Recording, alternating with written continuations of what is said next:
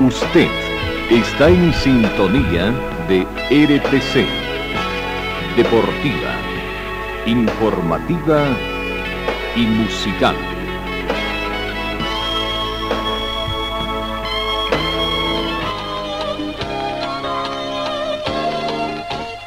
Carlos Dalén Celoaiza y el mejor equipo deportivo presentan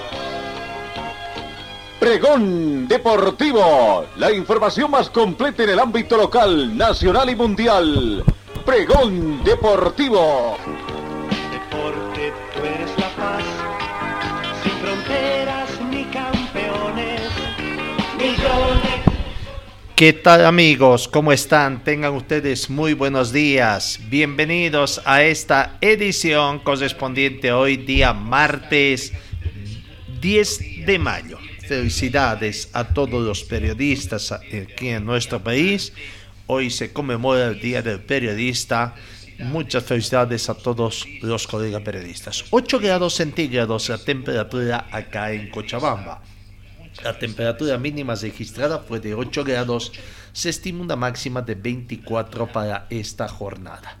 El atardecer comienza cada vez un poquito más temprano, 18 horas con un minuto. No tenemos vientos, tampoco hemos tenido precipitaciones en las últimas horas. La sensación térmica llega a 8 grados, similar a la temperatura actual. La humedad relativa del ambiente llega al 83%, con un punto de rocío actual que es de 6 grados. La visibilidad horizontal con una polvareda ligera siempre que va afectando llega a 10 kilómetros. La presión barométrica 1026 hectopascales. Bienvenidos compatriotas de todo el mundo. Comenzamos el recuento de la información deportiva. La Comenbol aumentó penas por racismo tras horas de incidentes que se han registrado en los últimos tiempos. La Confederación Sudamericana de Fútbol incrementó ayer lunes las sanciones contra los clubes con jugadores, funcionarios y fanáticos considerados culpables de comportamiento racista, tomando medidas después de una serie de incidentes desagradables en sus principales competencias de clubes. Con efectos de inmediato, cualquier jugador u oficial declarado eh, culpable de discriminación será prácticamente eh, decía que con efecto inmediato cualquier jugador u oficial declarado culpable de discriminación será suspendido por un mínimo de cinco juegos o dos meses o dos meses, cinco juegos o dos meses según la Confederación. Cualquier club cuyos fanáticos sean juzgados por haber tenido un comportamiento discriminatorio será multado con un mínimo de 100 mil dólares americanos más el triple del mínimo anterior y podrá verse obligado a jugar partidos a puerta cerrada. Las sanciones se aplican a la discriminación por motivo de color de piel, raza, orientación sexual, género, etnia, idioma o credo, dijo la Comenbol en un comunicado. La decisión se toma debido al preocupante aumento en el número de infractores cometidos por los fanáticos que involucran discriminación, especialmente racismo, dijo. Se produce a raíz de varios incidentes en abril en su mayoría relacionados con gestos racistas dirigidos a jugadores brasileños en Copa Libertadores, el equivalente sudamericano de la Liga de Campeones o la Copa Sudamericana, la versión regional de la Europa League. Los brasileños que, que jugaban contra equipos de Argentina, Chile y Ecuador fueron atacados, lo que llevó a la Confederación Brasileña de Fútbol a convocar una cruzada internacional contra el racismo y la discriminación. Invito a los clubes, las fuerzas del orden, los medios de comunicación y las autoridades judiciales a reunirse con la FIFA y con la Confederación Brasileña de Fútbol en junio para discutir qué forma podría tomar la campaña. Bueno, a tener cuidado acá en nuestro país también esta situación, porque acá en muchos partidos hay también signos de racismo, pero la Federación Boliviana de Fútbol no hace absolutamente nada. Cambiamos, la selección femenina española se va a enfrentar a Australia el próximo 25 de junio en el Estadio Nuevo Colombino de Huelva, en un partido amistoso que le servirá para preparar su participación en la Eurocopa de Inglaterra. 23 clubes brasileños de fútbol forman un segundo bloque para crear una liga independiente. 23 de los 40 clubes de la primera y segunda división del fútbol brasileño crearon este lunes un segundo bloque para la constitución de una liga propia y que hará contrapeso a las negociaciones a un primer grupo de ocho equipos que habían dado ya el paso inicial para este objetivo. En una carta conjunta, los 11 equipos de la Serie A y los 12 de la B que integran el denominado bloque Forte Fútbol se citaron para una reunión el próximo 16 de mayo y han dejado claro de que no participarán de la otra convocada por el primer grupo para el día 12 en Río de Janeiro. En Brasil entonces comienza a gestarse la creación también de una eh, liga independiente. Eh, sigamos con más informaciones. Entramos en el panorama deportivo local ya. Eh, vamos porque arranca hoy la Liga del Fútbol Profesional Boliviano, la División Mayor, arranca hoy con una nueva fecha. La fecha número 10 14, 14 y que tiene como partido el día de hoy dos partidos, ¿no?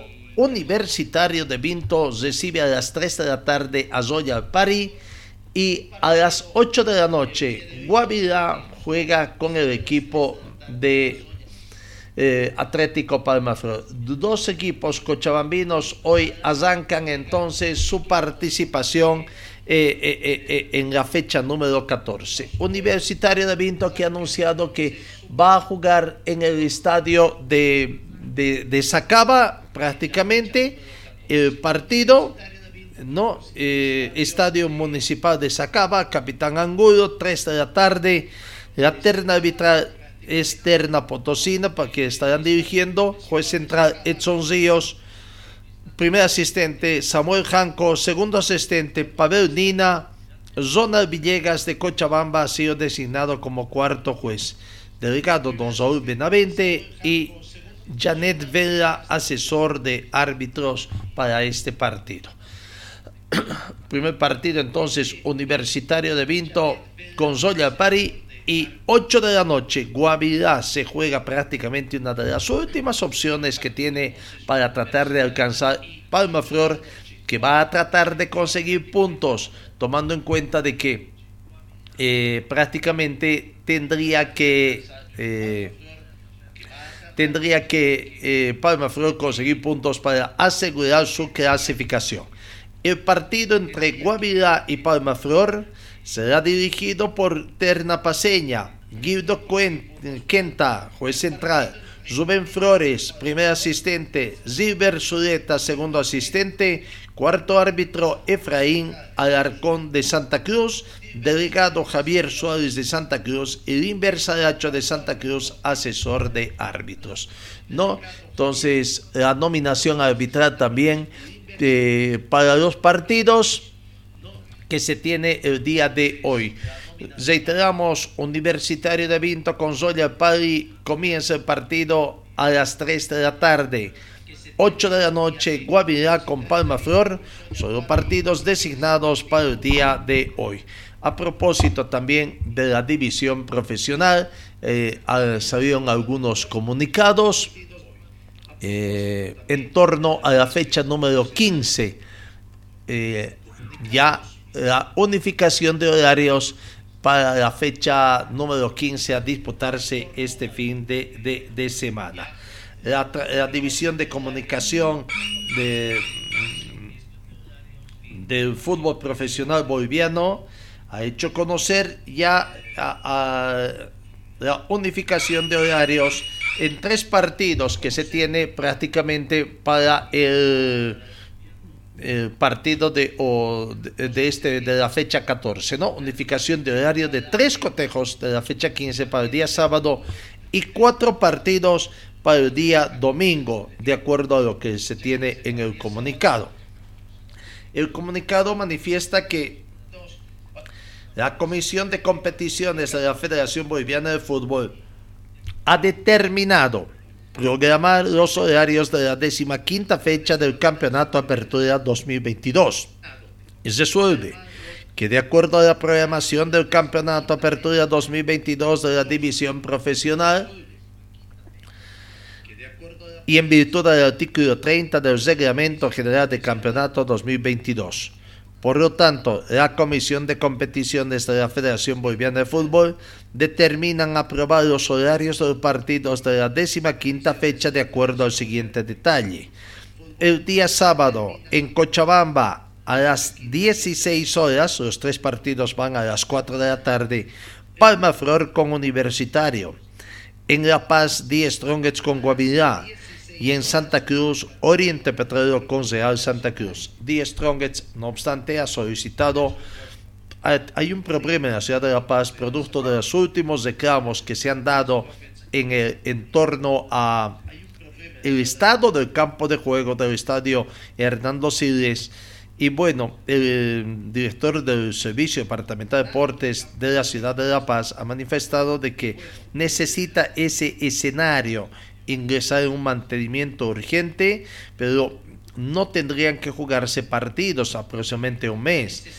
Eddie Strongets estaría dispuesto a jugar su partido ante Guavirá en su escenario, en su escenario de Achumani, pero solicita de que le, le, adelanten en una hora que ese partido pueda jugar a las 3 de la tarde para evitar problemas de iluminación tomando en cuenta que ya estamos en otoño y comienza a atardecer mucho más temprano.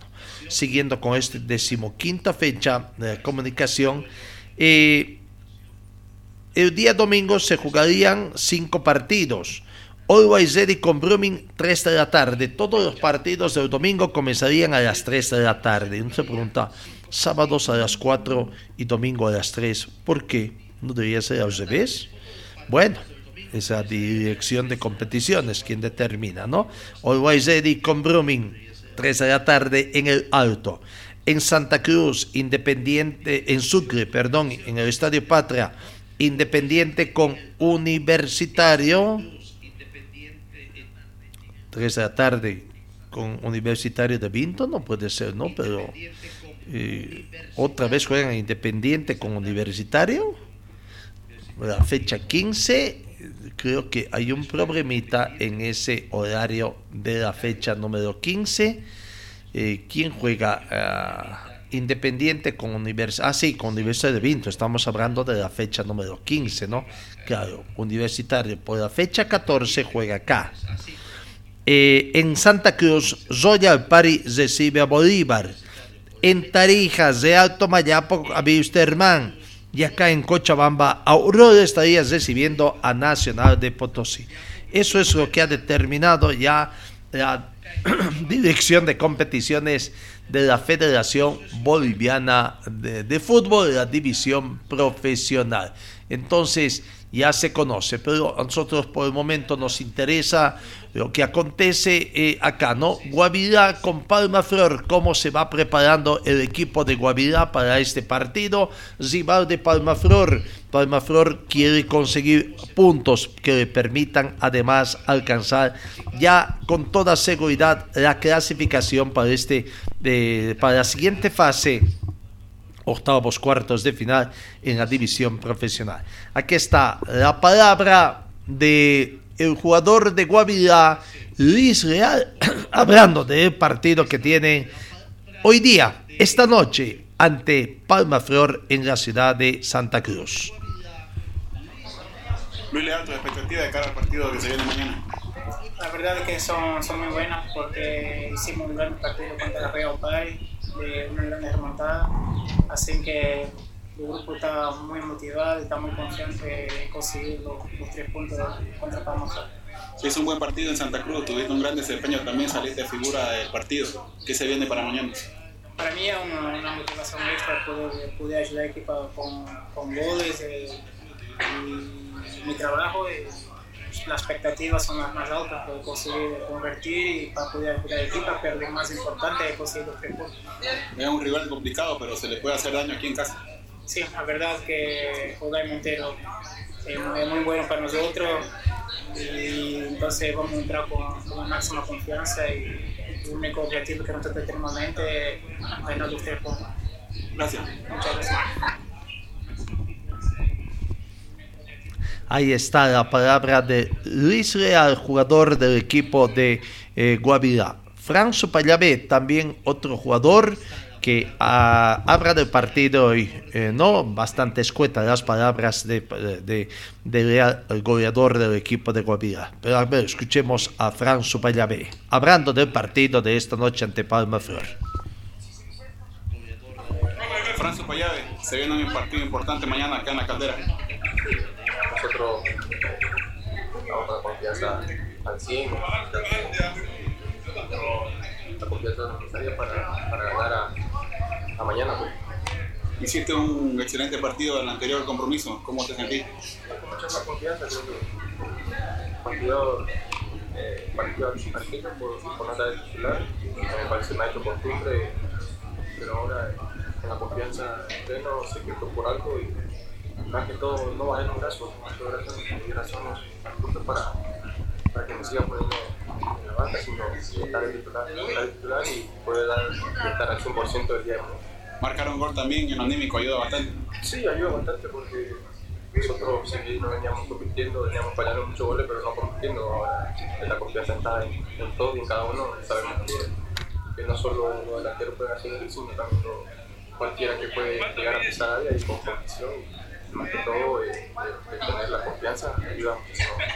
Un partido complicado mañana. ¿Qué esperamos del Guavirá? Bueno, esperamos dar lo mejor de cada uno de nosotros, como vos decís, que, como estoy diciendo, con mucha, con mucha confianza, y más que todo en, en lo planteado por el profesor y, y en, en que tenemos que salir de la situación en la que estamos. Gracias.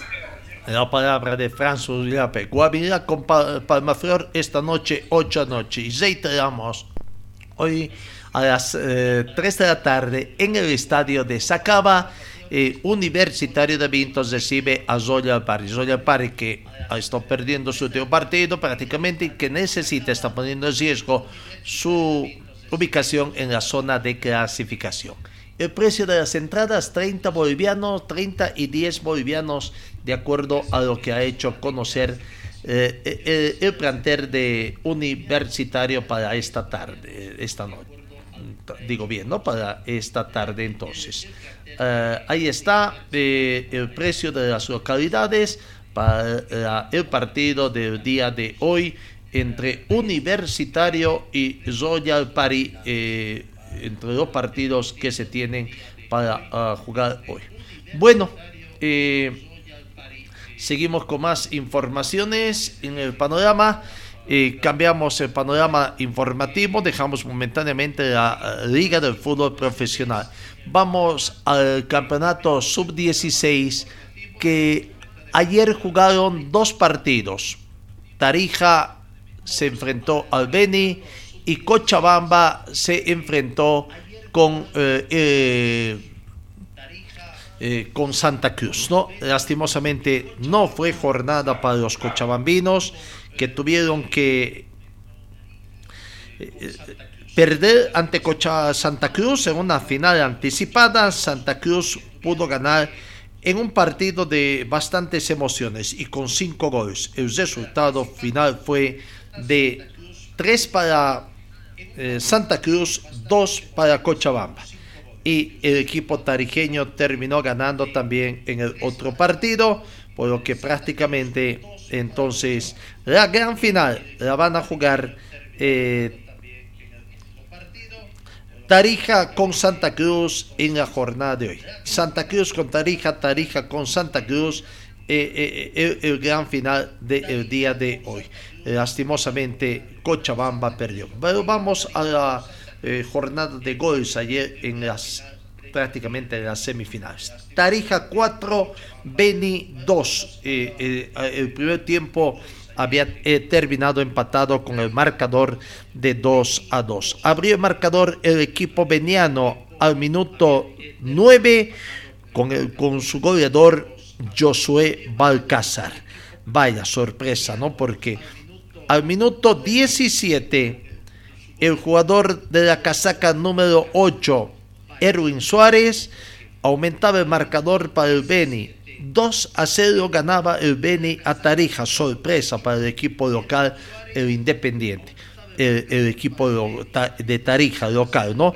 Al minuto 21 despierta Tarija a través de Moisés Paniagua para el descuento de 1 a 2, Tarija 1, eh, Beni 2. Minuto 29 a través de Lautaro Sánchez, emparejaba Tarija 2 a 2, se ponía el marcador, vaya, vaya, eh, qué emocionante, se ponía el partido y se iban al descanso eh, Tarija con el Beni con el marcador de 2-2. En la segunda parte, penales. Bueno, el tema de penales siempre eh, fueron justos, no fueron justos los penales, fueron regionalistas los árbitros. Bueno, al minuto 55, el jugador Luis Mario Villasuel convirtió un penal en gol cobrado por árbitro de ese partido. ¿no? Eh,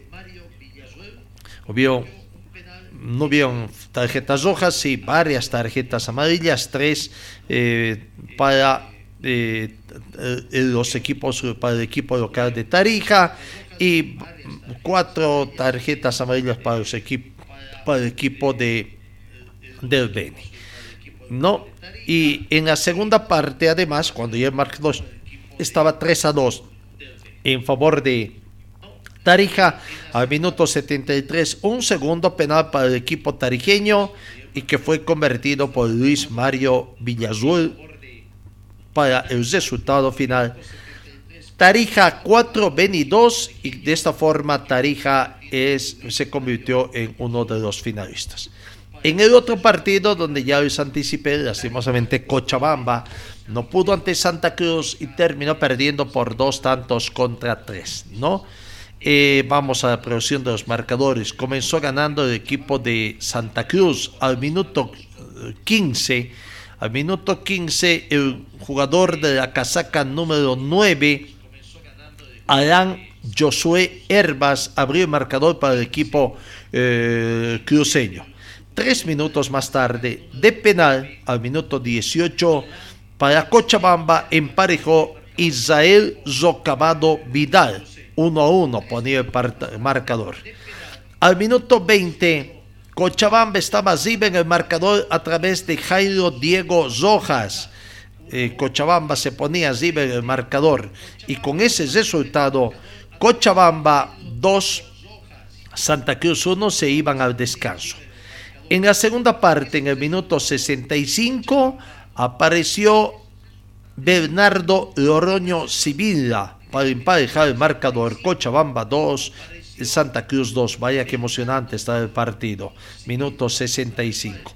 Descuido, descuido de la gente de de, Cochabamba con ese gol, recriminaciones, porque inmediatamente se reanudó el partido con el gol del empate y, en el minuto 66 y Pablo Suárez, que había ingresado en la segunda parte, eh, convierte el tercer tanto. Volcaba el marcador la selección de Santa Cruz, dejando a Cochabamba prácticamente con nerviosismo ahí.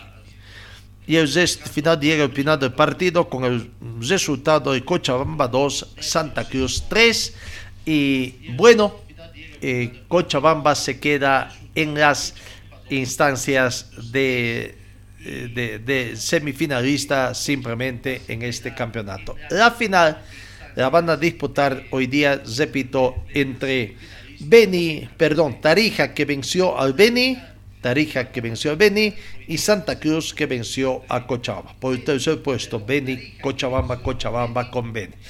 ¿no? Y la gran final por el título de este campeonato nacional sub-16 de selecciones la, disputarán tarijeños los locales con, san, con cruceños.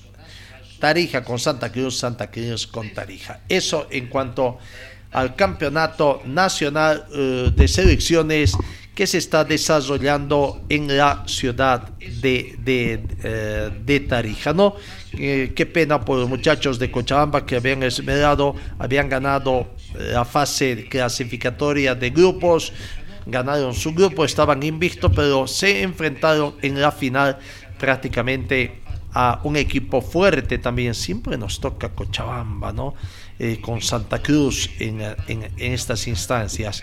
Bueno, Santa Cruz clasificó segundo en su grupo, Cochabamba primero, eh, uh, no pudieron ya, ahí mostró su mayor supremacía el equipo cruceño, ¿no? Unas pequeñas desavenencias en el equipo cochabambino que prácticamente cuando el partido estaba empatado eh, se distrajeron allá. Bueno, eh, ya que estamos hablando un poco de eh, allá en Santa Cruz, este fin de semana en la ciudad de Santa Cruz se desarrolló el Campeonato Nacional de Karting en el cartódromo de Arocagua, arrojando estos resultados prácticamente, ¿no? Eh, Santa Cruz dominó en el Nacional de Karting con cinco triunfos, prácticamente allá. Santa Cruz hizo prueba desde su condición de local en la segunda fecha del Campeonato Nacional de Karting que se corrió este fin de, semana. Cinco de las siete categorías fueron ganados por pilotos cochabambinos. Uno fue ganado por Tarija, piloto tarijeño, y otro por Cochabamba, no para completar las siete categorías. Vamos viendo, en la categoría Baby Card, Julio César Casillo de Santa Cruz fue ganador absoluto con 45 puntos. De punta canto prácticamente ganó. Desde la pole position en la vuelta de clasificación y toditas eh, las mangas, 45. Segundo quedó Iker Budia Garzón con 33 puntos. Y tercero Matías Pirasoli con 32 puntos. En la categoría 6.5 infantil, Lucas Careaga, este será tarijeño, ganador con 42 puntos. Segundo, Jorge Avilés Terán con 36 puntos. Y tercero, Abel Iriarte con 31 puntos. En la categoría F200, ganador Christopher Budia Garzón, el tarijeño, con 42 puntos. Segundo, Jaime Toses con 38 puntos. Tercero, Lupita Calvo con 31 puntos. En la categoría F200 Super, ganador Daniel Toses, el cochabambino, con 44 puntos. Segundo, Andrés Petenkofer con 34. Tercera ubicación, Gelson Katari con 31 puntos. En la categoría Junior Vortex, ganador Mateo Cuellar con 43 puntos. Segundo, Lucas Cariaga con 31. Tercero, Estefan Cariaga con 28 puntos. Vamos a la categoría Master 125. Germán Cuellar fue el ganador con 44 puntos. Segundo, Mauricio Fernández con 27. Tercera ubicación, Alejandro Ascazuns también con 27 puntos. Y Gerard Antesana, el cochambino, eh, tuvo 24 puntos para ubicarse en la cuarta ubicación. En la categoría profesional 125 centímetros cúbicos, Rodrigo Gutiérrez fue el ganador con 45 puntos. Fernando Salas, segundo con 36. Tercero, Mijael Limachi con 27 puntos. Así terminó entonces la segunda competencia del Nacional de Karting. Eh, desarrollado en la ciudad de Santa Cruz. Hay que guardar ahora la próxima competencia. Creo que es para Cochabamba, está reservado. Bueno, aguardaremos confirmación de fechas de esta competencia. Reiteramos hoy en el tema del fútbol. Universitario y Royal Party abren este martes la fecha 14 del torneo Apertura. El partido va a comenzar a las 3 de la tarde en Sacaba. Y 8 de la noche en el Gilberto Parada de Montero, Guavirá recibe a Palma Flor, el equipo cochamino que quiere asegurar su clasificación. En tanto que Guavirá buscará escapar del fondo para tratar de a ver si un poquito de suerte también, con un poquito de ayuda de otros resultados, alcanza la clasificación a la siguiente fase. Vamos, mañana, mañana, partido en el tema de Wisterman, ¿no? Partido importante. 18 horas en Cochabamba recibe a Always Mañana, 8 de la noche, Universitario de Sucre recibe a Oriente Petrolero. Mañana, 8 de la noche, en Potosí, Nacional de Potosí recibe a The Strongest y esos tres partidos para el día de mañana. Yo no se pregunta en Potosí, con tanto frío que hace 8 de la noche, con 10 strong, de Potosí con 10 strong. No hubiera sido adelantar un poquito en Potosí a las 18 horas y acá en Cochabamba, vaya partido que hay acá en Cochabamba, ¿no? 8 de la noche, viste, a 18 horas está programado man con y no hubiera sido quizás mejor a las 20 horas. Bueno, son los dirigentes del fútbol profesional boliviano quienes hacen esta situación, ¿no? Eh, en la división profesional vamos viendo un poco la, la, tabla de posiciones. Eh, tenemos por acá, vamos a ver, eh, nominación arbitral, sí, la tabla de posiciones. Vamos recordando cómo está la tabla de posiciones y los goleadores también que, se tiene acá en el fútbol. ¿no? Hablando de goleadores, eh, con siete goles aparece Bruno Miranda de Bolívar y Facundo Suárez.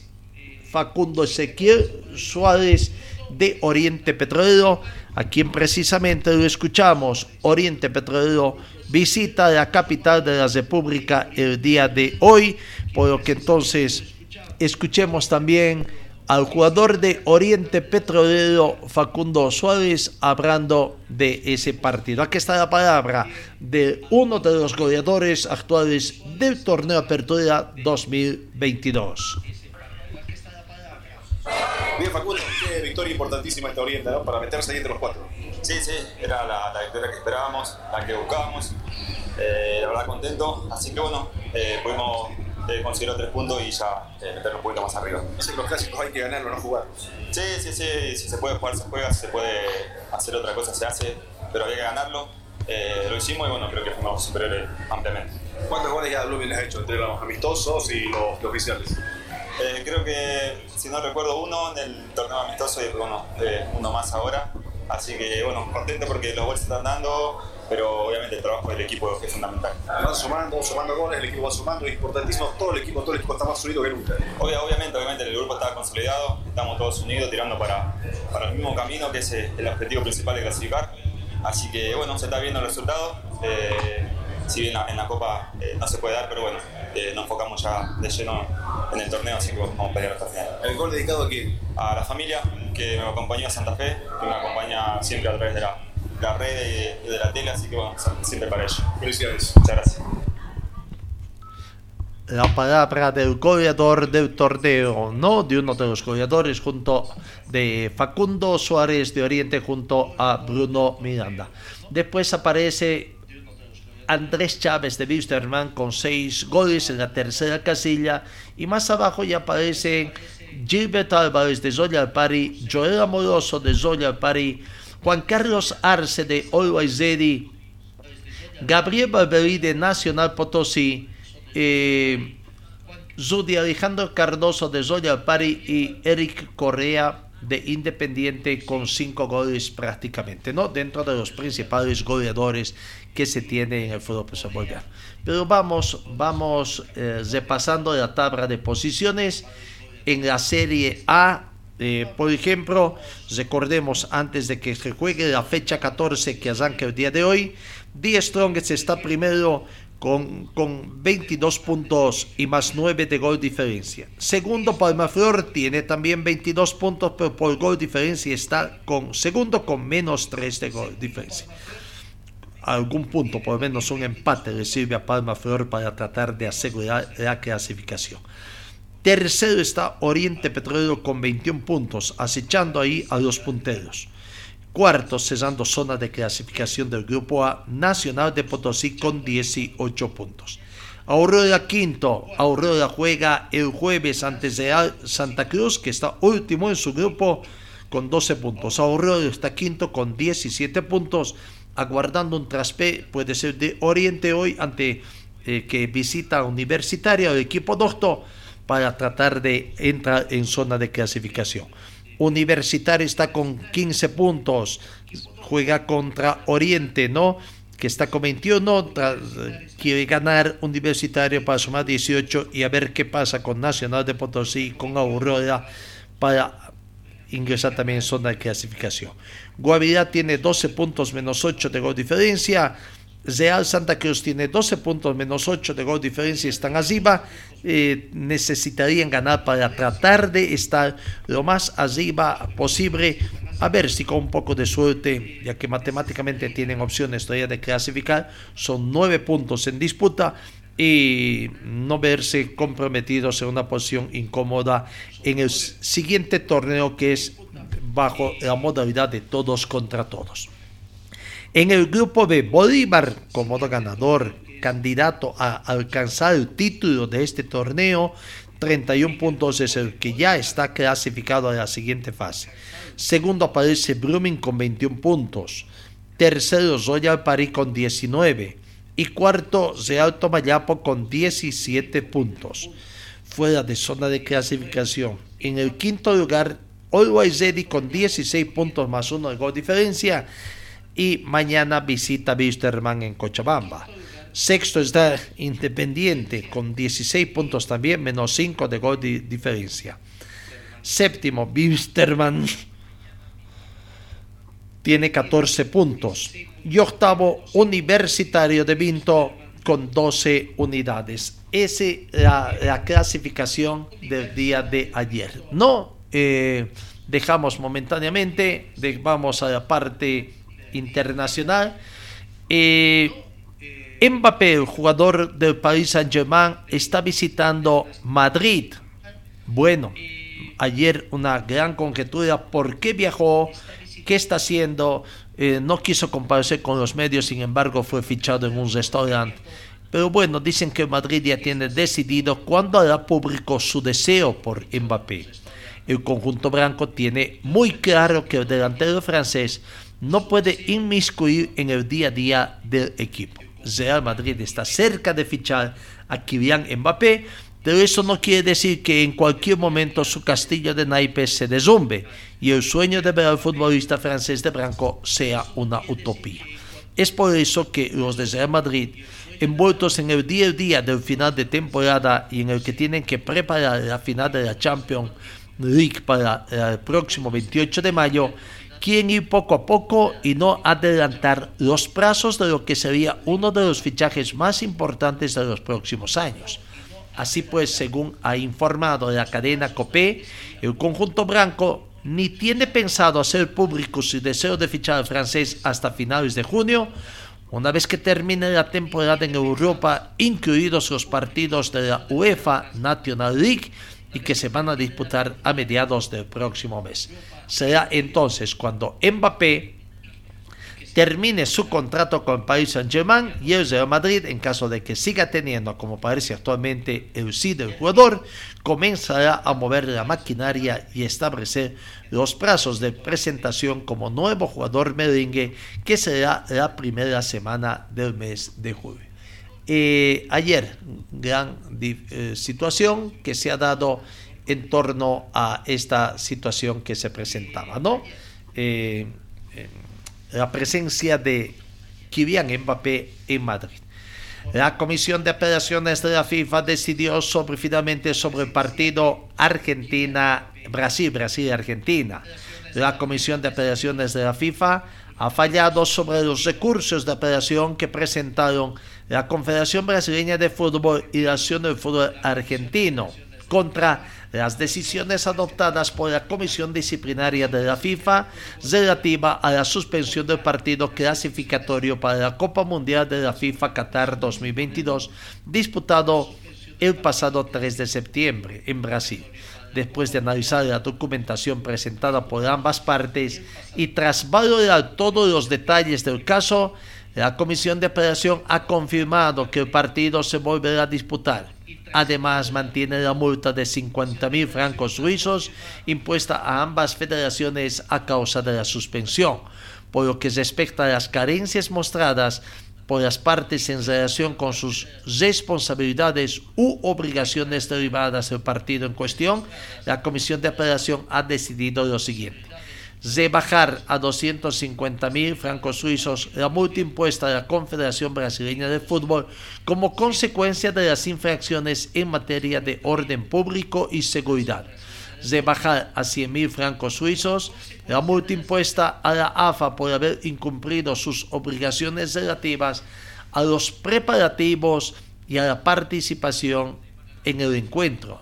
Las decisiones de la Comisión de Operaciones se han notificado ya a las partes afectadas. Así que el 5 de septiembre se juega el partido entre Brasil y Argentina. El lugar todavía no se ha definido. Vamos, cambiamos, volvemos al tema del fútbol profesional boliviano. Pero antes vamos con el tema de la Federación Boliviana de Fútbol, que a decir de su presidente Andrés Costas, se garantiza la implementación del VAR en el próximo campeonato. Realmente es una necesidad imperiosa la existencia del VAR en el fútbol boliviano. Estamos en los tiempos. Ha sido duro el trabajo, pero estamos logrando cumplir nuestro objetivo, que es el siguiente torneo. Contemos con la tecnología VAR, aseguró el presidente de la Federación Boliviana de Fútbol, Fernando Costas, tras explicar que ya se inició con la capacitación de los árbitros implementación del video arbitraje en el próximo campeonato del fútbol profesional se puso en duda después de la firma del contrato con Media Pro, ¿no?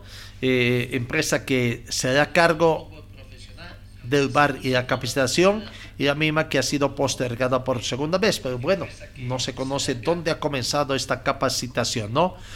Costas ha asegurado que ya inició con la capacitación de los árbitros a través de un taller virtual desde la FIFA, vía Zoom. Se están instruyendo nuestros árbitros.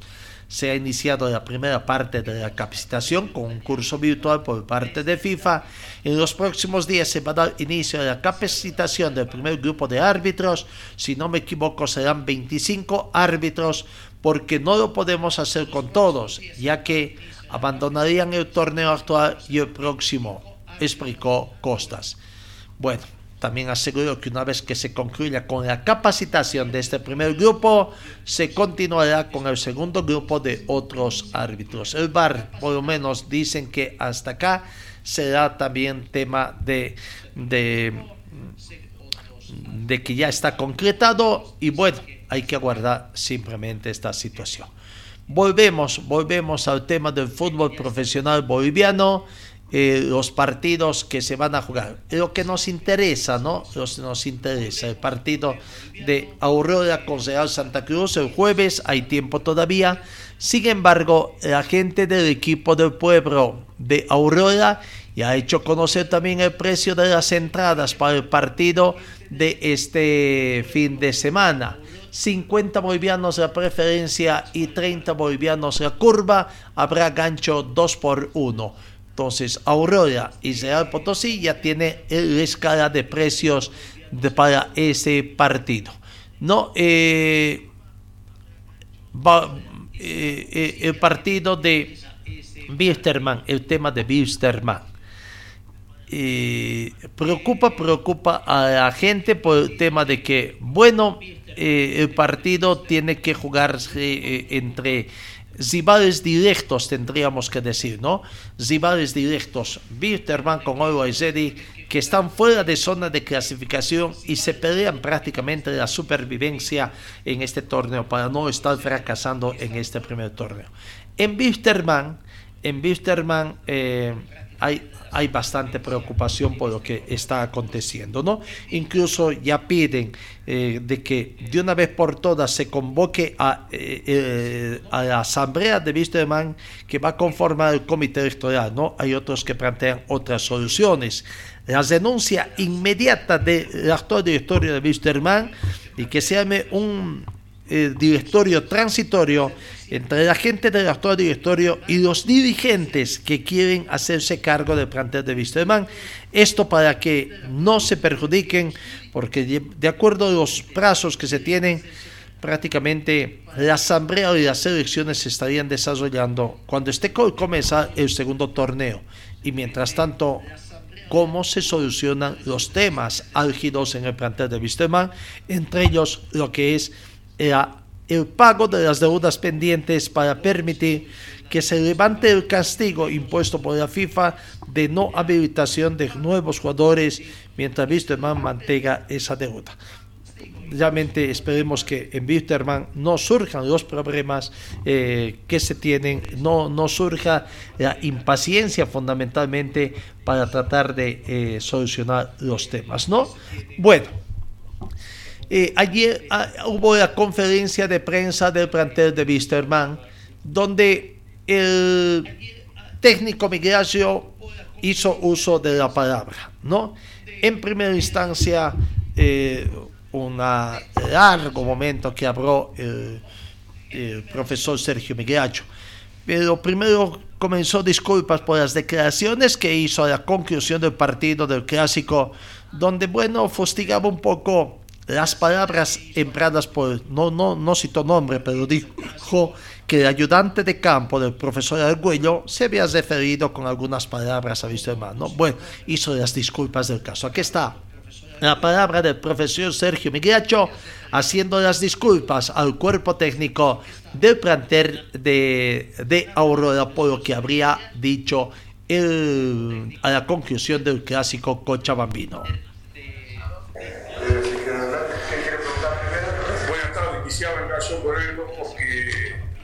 Nobleza obliga y creo que reconocer las cosas es de caballero. Quiero pedirle disculpas al señor Arguello y a su cuerpo técnico porque me ha llegado una, información de que habían comentado del cuerpo técnico de él, este, el ayudante, que, que, nosotros no un poco mal del equipo. Tuve una charla con él, con el cual lo respeto mucho, es excelente profesional, excelente persona. Eh, tenemos charlas a menudo con gente de fútbol que somos y vivimos en Cochabamba no fue el ayudante de campo, fue un jugador, bien, fue un jugador, yo no chequeé la información, entonces como caballero este, quiero pedirle disculpas al señor Arguello y a, su ayudante de campo, su cuerpo técnico, porque está bueno cuando uno se equivoca pedir disculpas. Si ya fue una declaración de un jugador, es un tema entre jugadores, no entre cuerpo técnico. Así que vuelvo a repetir, la disculpa para el señor Arguello, que le tengo mucho respeto, es un excelente entrenador, está haciendo una campaña muy buenísima y con su cuerpo. Bien, ahora sí. La palabra del profesor eh, Sergio Migracho hablando precisamente de esto. Así las disculpas correspondientes es de caballeros reconocer sus errores y nos parece muy bien esta actitud presentada, ¿no? Wisterman Oloaizedi será dirigido por Terna Cruceña. Ivo Méndez, juez central, José Antero, primer asistente, Juan Pablo Montaño, segundo asistente, Ángelo Maija de Cochabamba, cuarto juez, el delegado será José Luis Callejo y Epifanio Tezazas, el asesor de árbitros. Sigamos con el tema de la conferencia de prensa del plantel de Wisterman. Eh, el profesor Migracho eh, puso eh, de manifiesto, bueno, un tema que está un poco ausente en el plantel de Wisterman, ¿no? Eh, es dejadez de las personas, eh, lastimosamente están también muy abocados en otro aspecto del departamento de prensa de Wisterman, o es que no hay una comunicación fluida dentro de los diferentes estamentos del plantel de Wisterman. El profesor Migracho se queja, ¿no? Primero de muchos periodistas lo fustigan por las declaraciones que hace, eh, las excusas para muchos que presentaría, que no son excusas, dice, lo que pasa es que no tengo el plantel de jugadores completo para poder escoger habitualmente. Y de a conocer de que una nómina de más o menos 14 jugadores que son baja en el plantel de Wisterman. Siete con baja, con una serie de lesiones que están en procesos de recuperación y otros siete más o menos o nueve que estarían jugando a media máquina en el plantel de Wisterman, ¿no? Y que eso quizás no es de conocimiento de la hinchada ni de la prensa.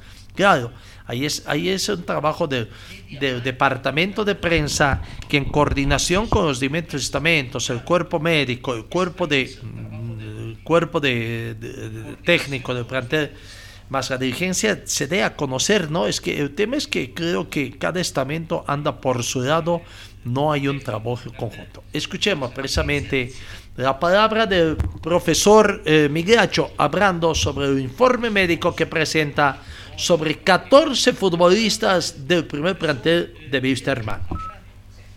Buenas tardes, eh, Sergio. Eh, veo que tiene ahí una lista. Quisiera, por favor, que nos dé el informe médico que tiene ahí para toda la vida.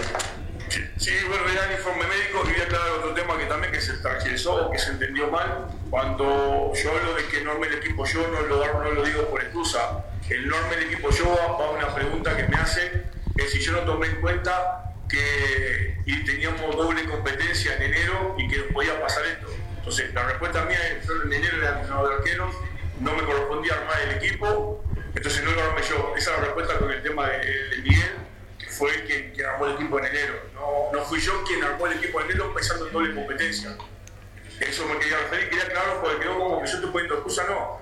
Yo tomo el equipo este, porque yo quiero eh, porque lo he dicho mil veces, sabiendo lo que venía. Si, si el equipo estuviera bien, las cosas estuvieran bien, mi hecho no tomaba el equipo. El hecho iba a seguir entrenando arquero y no pasaba nada. De hecho, estoy acá porque es mi casa, porque doy la cara, porque quiero al equipo y sabía dónde me estaba metiendo. Este, quiero aclarar ese tema también porque capaz que la laboral y después el partido se interpretó mal o yo me expresé mal, quería dejarlo claro. Con respecto a, a los jugadores, eh, certificado por el médico que da un informe de por qué el jugador que no están. José Escobar, inactivo hace 15 días, no pisa campo de juego con una pubalgia grave que viene arrastrando desde que llegó. Rodrigo Vargas está operado, cirugía.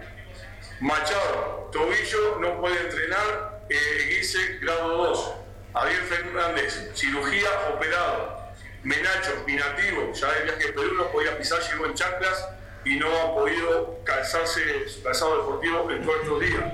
Sanguinetti, derecho a cirugía, no está con menisco y hay una cosa más que no, no sabría decirle acá.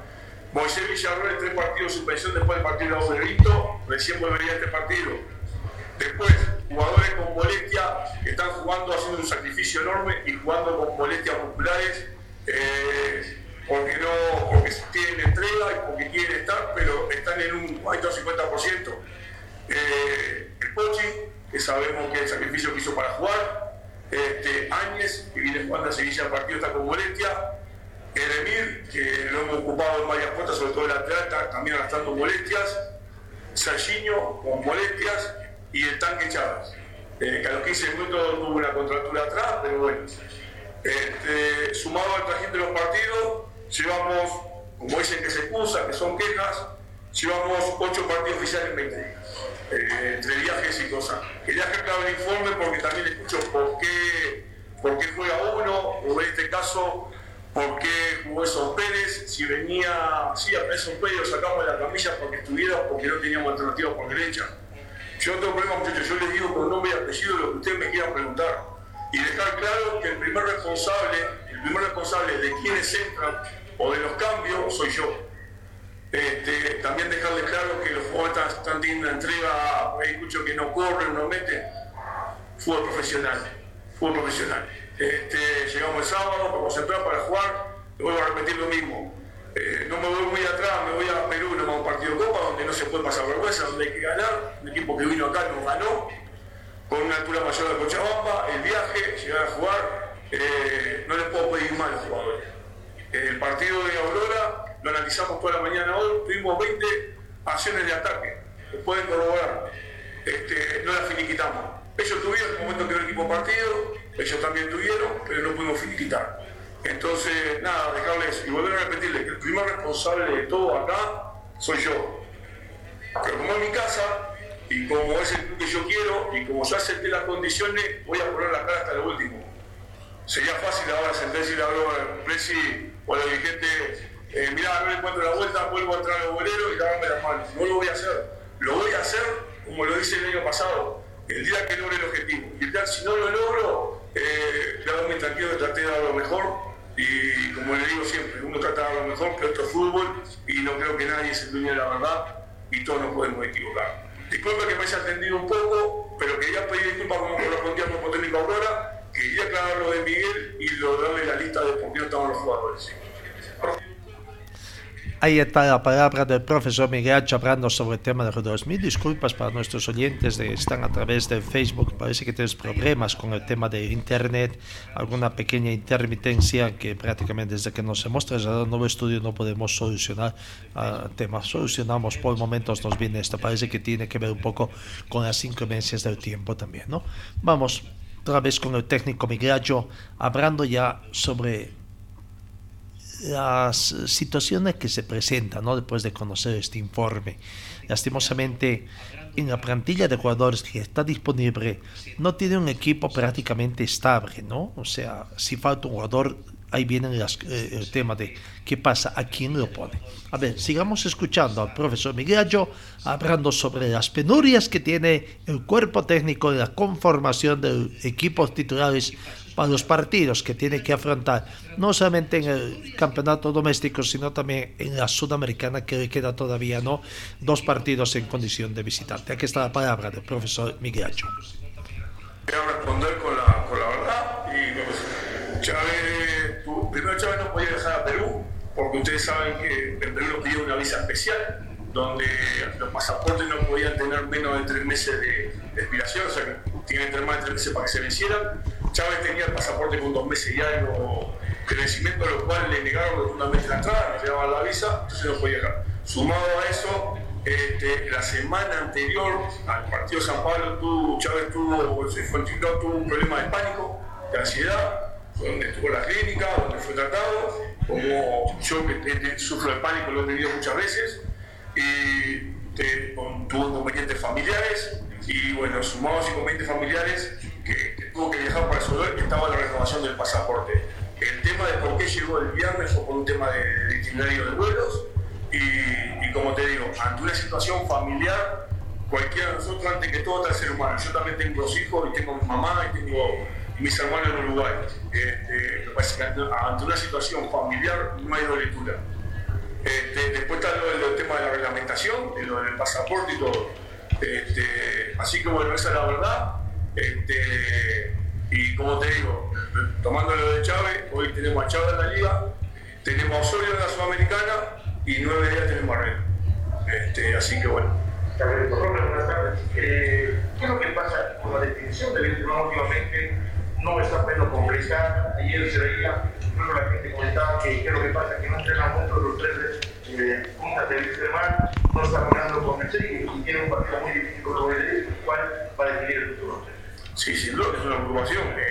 Tuvimos un arranque con, con, con, con, goles, los partidos tuvimos desde que estamos nosotros, Pari, Blooming, eh, mismo Independiente, con, mismo San Pablo, convertimos un gol de penal, pero marcamos pero estábamos en el dedo con la defensa, o eran, errores puntuales, o una falta que luego se cobró por partido de los Palecán, que fue figura. Este, corregimos eso, porque tenemos dos partidos, uno en Perú de visita con el arco cero, pero está faltando el otro. Como digo, nosotros analizamos el partido hoy, tuvimos 20 ataques.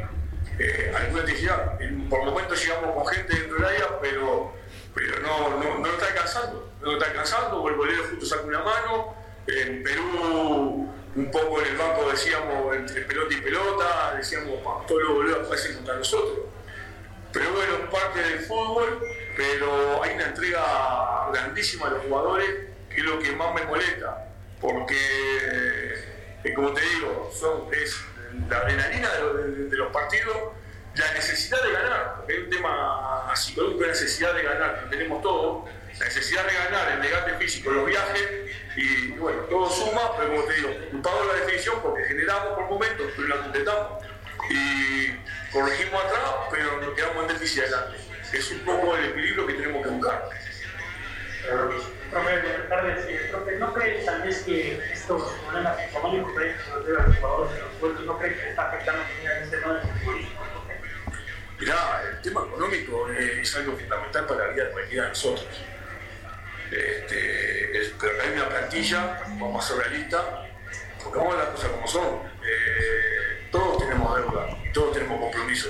Nosotros también, yo tengo mi familia acá y tengo mi, mi- mi otra parte de mi familia en Uruguay, ya que tengo dos casas. También, también sentimos, pero yo jugué 22 años de fútbol, no se excusa. Este, no me gusta ver cuando yo jugaba porque ya pasó. Y la verdad nunca entré a la cancha empezando en plata. Nunca entré. Sí, entré a jugar, a ganar, a hacer mi trabajo. Cuando salía del partido, volvía a mi casa, se me venían todo el problema encima. Pero adentro del campo de juego nunca entré pensando en plata. Este, después hay hay una realidad, acá hay dos realidades distintas. No podemos eh, unificar o decir que todo es plata porque acá hay jugadores que llegaban en enero que han cobrado dos meses de sueldo. Sí, los que están más atrás que vinimos del periodo anterior. Bueno, la palabra del profesor Sergio Migracho, ¿no? Hablando de estos temas que tiene en el plantel de Wisterman. Dejamos, ojalá le vaya bien a Wisterman sobre sus problemas también. El ajedrez boliviano ya tiene definido a sus 18 finalistas, 10 varones y 8 damitas para la final del Campeonato Nacional que se va a realizar del 18 al 22 de este mes en Santa Cruz, donde se van a definir 6 plazas, 3 por llama, de la selección Bolivia que va a participar en la Olimpiada Mundial de este año en la India. Desde el jueves hasta el domingo, Oruro recibió la octava fecha del Grand Prix Nacional, donde participaron 38 pensadores y se definieron los cupos para la final. Así que ya vamos a ver. En la llama masculina accedieron al candidato a maestro eh, Daniel eh, Titichoca, 400 puntos, Rodrigo Mendoza de Tarija, 390.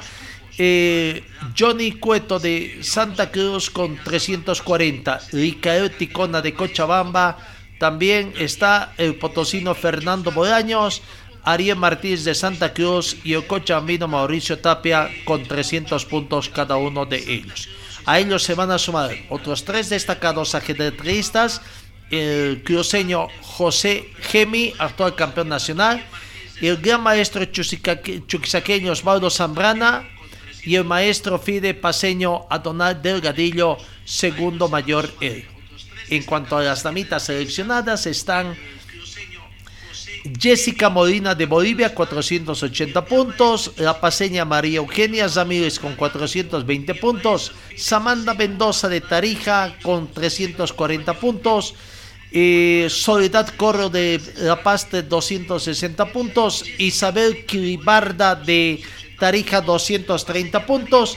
Y Gaya Enríquez de La Paz 200 puntos. También estarán otras dos destacadas, Daniela Cordero de Cochabamba, actual campeona nacional, y la cruceña Natalie Monzoy. Así que bueno, son los clasificadas para la gran final del campeonato. Eh, finalmente, la Federación Boliviana de Fútbol debe pagar más de 100 mil dólares americanos de sus arcas para devolver el dinero a 1.597 personas que compraron su abono para asistir a las eliminatorias sudamericanas que jugó Bolivia rumbo al Campeonato Mundial Qatar 2022.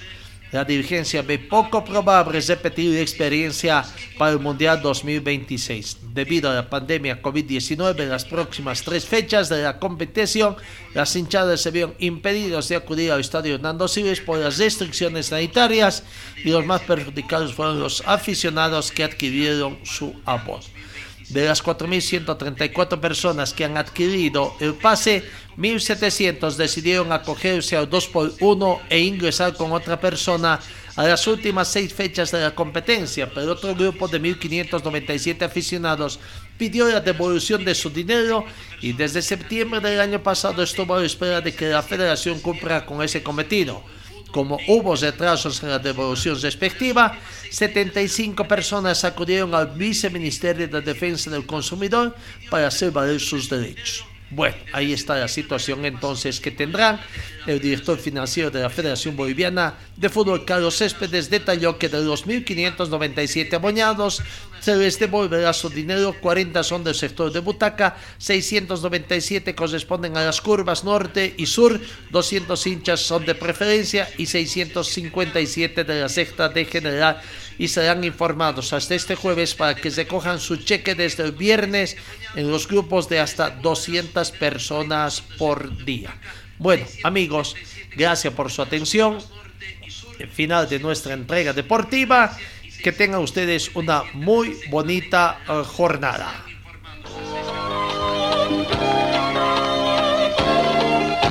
Fue el equipo deportivo de Carlos Dalén Celoaiza que presentó Pregón Deportivo. Gracias al gentil auspicio de nuestras casas comerciales. Ustedes fueron muy gentiles y hasta el próximo programa.